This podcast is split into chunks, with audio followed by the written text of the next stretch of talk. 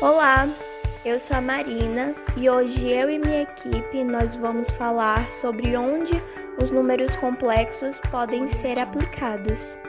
Bom, os números complexos, além de possuírem grande aplicação na área da matemática, em que são estudados análise complexa, álgebra linear complexa, álgebra de Lie complexa, com aplicações em resolução de equações algébricas e equações diferenciais, elas têm utilidades também em várias outras áreas, tais como engenharia, tanto elétrica quanto a de controle, o eletromagnetismo, a física quântica e a teoria do caos.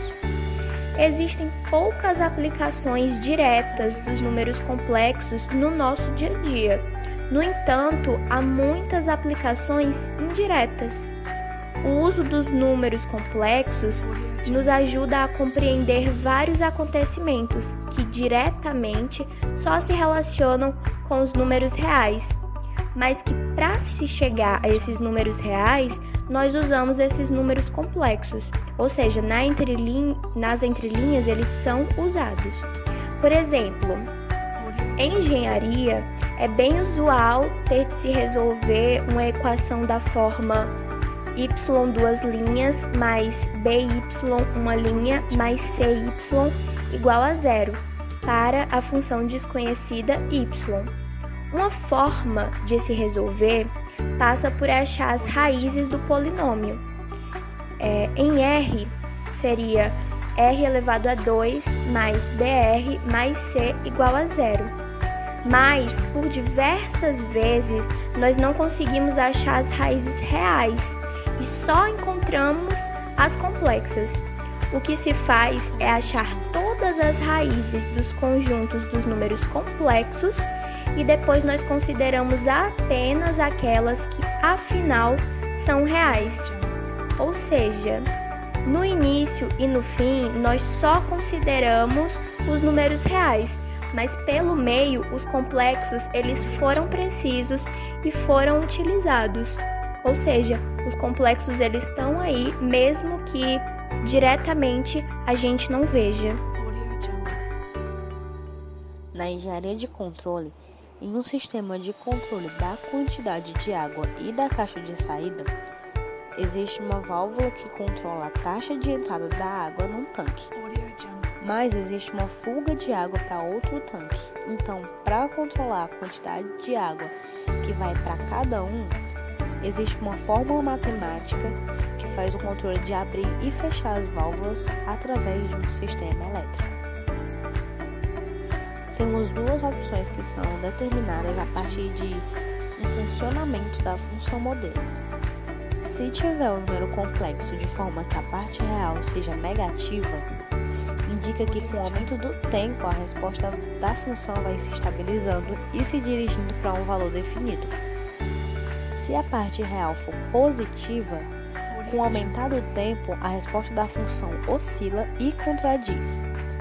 Esse modelo ainda pode ser aplicado no controle de temperatura de tanque, forno, ou seja, tudo que envolve o sistema de segundo grau vai precisar ser utilizado os números complexos.